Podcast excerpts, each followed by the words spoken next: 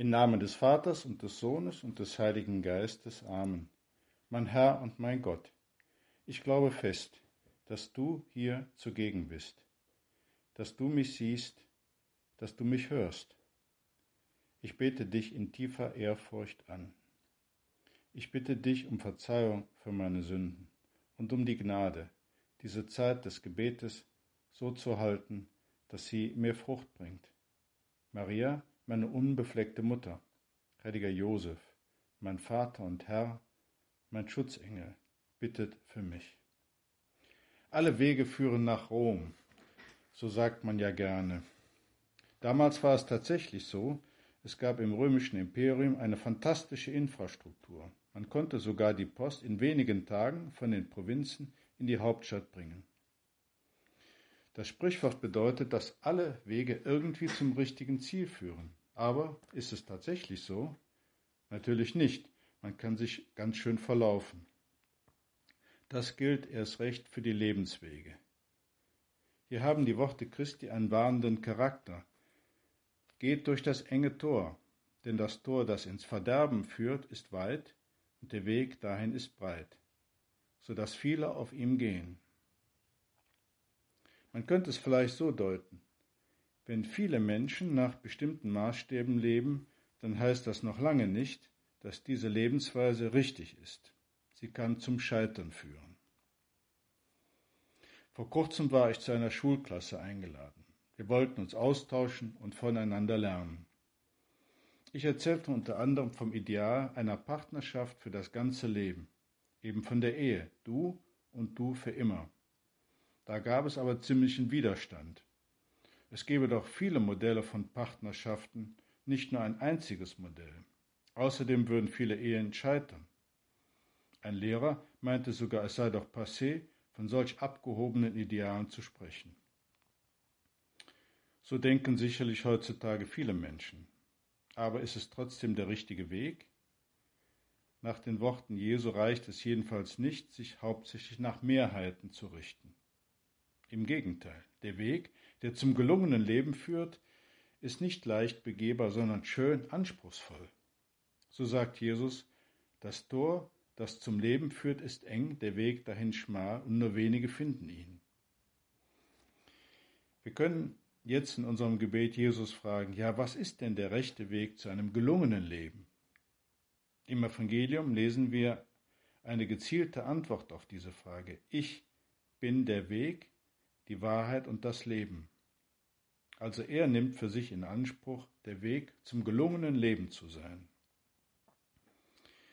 Wie sollen wir das verstehen? Ist es einfach ein Bild, eine Metapher oder steckt mehr dahinter? Ich denke, dass Christus uns einlädt, ihn immer besser kennenzulernen und nachzuahmen. Es ist klar, wenn Gott Mensch wird, dann ist dieser Mensch der richtigere, der vom Schöpfer gewollte. Durch die Sünde hatte sich der Mensch von diesem Urbild entfernt. Durch Christus finden wir den Weg zurück zum Ursprünglichen. Nicht verwunderlich also, dass Christus gerade Glaube und Vertrauen in seine Person verlangte. Als Jesus über das Geheimnis der Eucharistie spricht, das heißt über das Geheimnis seiner Gegenwart im gewandelten Brot und Wein, da wird es einigen zu viel und sie gehen weg. Dann wendet er sich an Petrus und die anderen und fragt sie, wollt auch ihr weggehen? Da findet Petrus die richtige Antwort. Herr, zu wem sollen wir gehen? Du hast Worte des ewigen Lebens. Wir sind zum Glauben gekommen und haben erkannt, du bist der Heilige Gottes. Petrus hat erkannt, dass vor ihm eben Gott steht, Jesus Christus. Deshalb erkennt er auch den Weg zum gelungenen und erfüllten Leben. Später sagt Petrus nach dem Pfingstfest mit großem Freimut vor vielen Juden über Jesus, in keinem anderen ist das Heil zu finden, denn es ist uns Menschen kein anderer Name unter dem Himmel gegeben, durch den wir gerettet werden sollen. Starke Worte, kein anderer Name. Herr, wir nehmen uns jetzt in unserem Gebet vor, durch die häufige Lektüre des Evangeliums dich besser zu kennen uns deine Art, die Welt und die Menschen zu sehen, zu eigen zu machen. Das heißt, nicht rachesüchtig zu sein, sondern immer zu vergeben, auch unseren Feinden barmherzig zu sein, das heißt, uns für die Probleme der anderen zu interessieren, nicht nur für unsere eigenen und nach Möglichkeit zu helfen. Jetzt vor kurzem sagte Papst Franziskus, rät uns, er sagte uns zu fragen, was können wir heute für einen Menschen aus der Ukraine tun?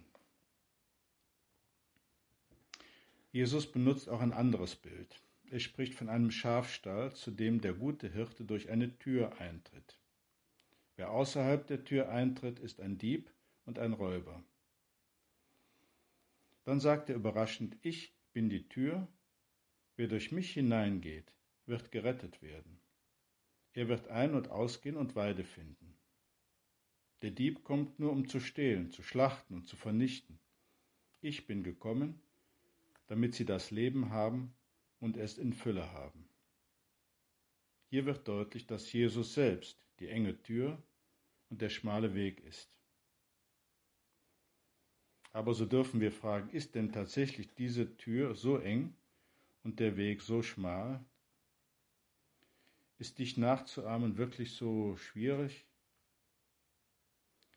Papst Benedikt antwortete darauf bei seiner Einführung so.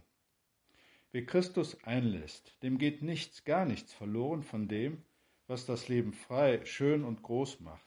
Nein, erst in dieser Freundschaft öffnen sich die Türen des Lebens. Erst in dieser Freundschaft gehen überhaupt die großen Möglichkeiten des Menschseins auf.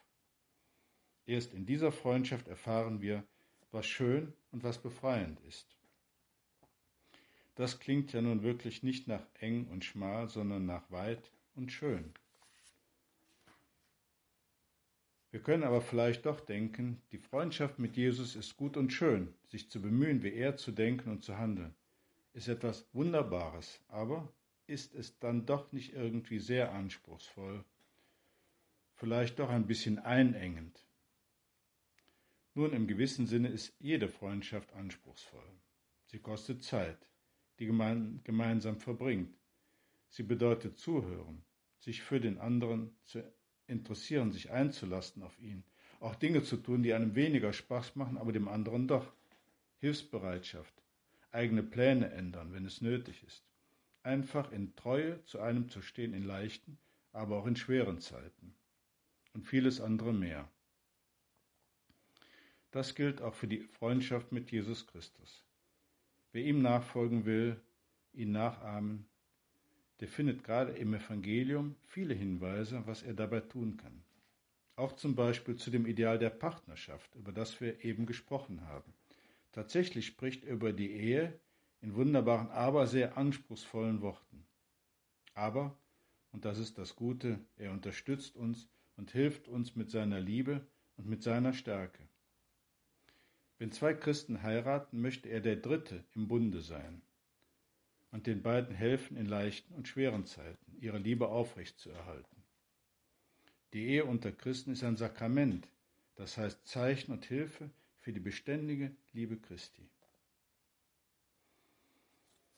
Freundschaft mit Jesus. Hier eine kleine Geschichte dazu. Ein Patient sagt im Krankenhaus zu einem eifrigen Praktikanten, Danke für die Hilfe.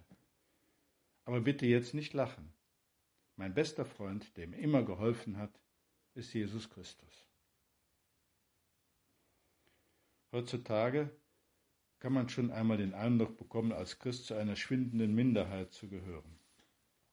Aber wenn wir die Freundschaft mit Christus erfahren und seine Art, Menschen und Ereignisse zu sehen, zu eigen gemacht haben, dann möchten wir mit niemandem tauschen und möglichst auch andere an diesem Geschenk teilhaben lassen. Die Kirche hat schon immer gesagt, dass jeder Mensch, der ohne Schuld Christus nicht kennt, ein gelungenes Leben führen und den rechten Weg zum Himmel finden kann.